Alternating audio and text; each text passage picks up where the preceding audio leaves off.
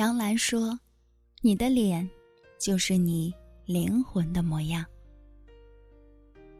杨澜曾讲过自己在英国的一段经历。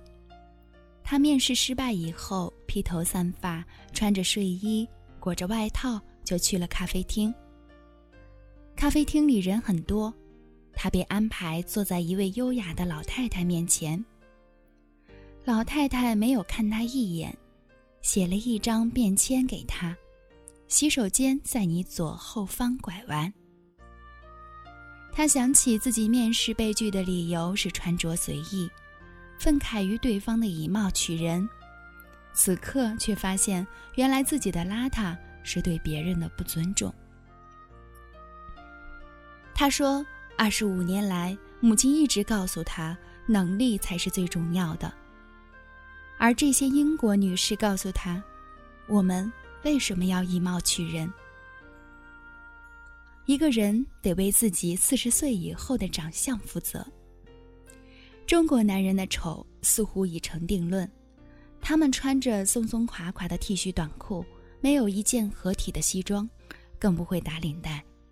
尤其是四十岁以上的男子，大腹便便、油光满面，既无情趣，也无品味。我们自小受到的教育就是能力胜于一切。漂亮又不能当饭吃，把时间浪费在这上面干嘛？但事实上又是如何呢？据说林肯总统曾在面试后拒绝了一位才华横溢的应聘者，幕僚问他原因，他说：“我不喜欢他的长相。”幕僚不解道：“难道一个人长得不好看也是他的过错吗？”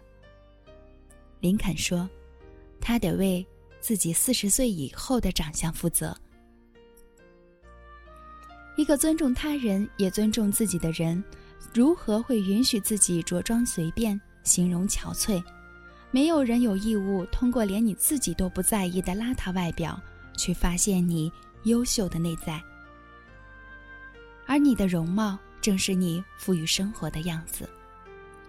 曹雪芹写多愁多病的黛玉。是两弯似蹙非蹙笼烟眉，一双似喜非喜含情目。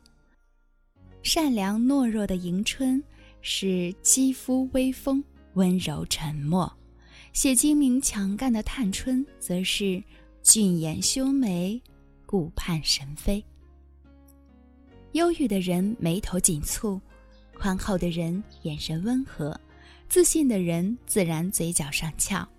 这些习惯延伸日久，就改变了容貌。同样的，待人的谦卑、谈吐的优雅、读过的诗书、丰富的内心，都会投射在你的容貌上。曾有人写离婚时的邓文迪，憔悴苍老，多少顶级化妆品都无法掩盖。后来，邓文迪手挽年轻有才的小帅哥出现在镜头前，笑容灿烂。春风满面，你怎样对待生活，生活又怎样对待你，最终都会呈现在你的容貌上。所以，憧憬美貌，善待生活，是我们每一个人应该有的信仰。你的脸就是你灵魂的模样。